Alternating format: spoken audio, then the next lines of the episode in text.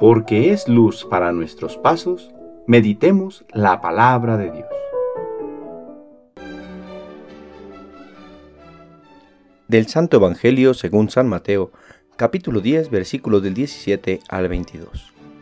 En aquel tiempo Jesús dijo a sus apóstoles, Cuídense de la gente, porque los llevarán a los tribunales, los azotarán en las sinagogas, los llevarán ante gobernadores y reyes por mi causa.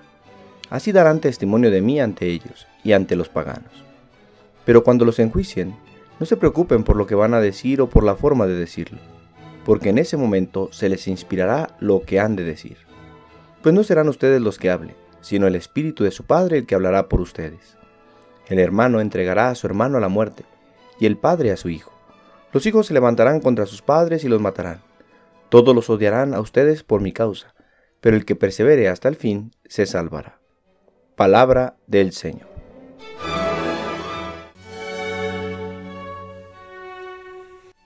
Lunes de la octava de Navidad.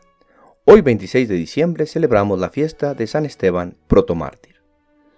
La blanca Navidad hoy se tiñe de rojo al recordar el cruento martirio del testigo valiente por amor a Cristo.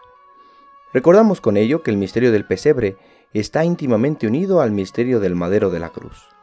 El Hijo de Dios se humilla haciéndose hombre, y no solo eso, sino que es conducido a la muerte para que a través de su sacrificio la salvación se derrame sobre todos los hombres.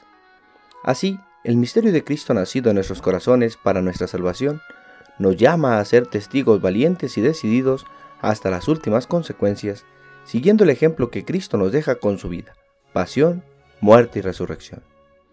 Uno de los primeros testigos valientes que dieron su vida por su adhesión al Evangelio fue Esteban, que siendo un joven apreciado por sus virtudes por la comunidad, fue nombrado diácono para ejercer este ministerio en medio de ellos. Pero lo fuerte y contundente de los prodigios y milagros que realizaba llevó a irritarse a los ancianos y fariseos que lo acusaron ante el Sanedrín de hablar en contra de Moisés y de la ley.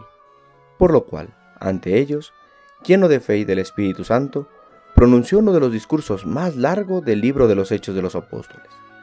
No pudiendo ocultar la verdad de sus palabras, fue arrastrado fuera de la ciudad, dándole muerte a pedradas. Fue el testigo fiel del Evangelio, que confiando en las palabras del Divino Maestro, no temió en dar testimonio y entregar su vida por la verdad de su doctrina que el misterio de la encarnación de Jesús, el Hijo de Dios, nos lleve a amar su palabra y hacer la vida hasta las últimas consecuencias, con una adhesión fiel al Evangelio, haciendo la vida cada día. El Señor esté con ustedes. La bendición de Dios Todopoderoso, Padre, Hijo y Espíritu Santo, descienda sobre ustedes y les acompañe siempre. Que tengan buen día.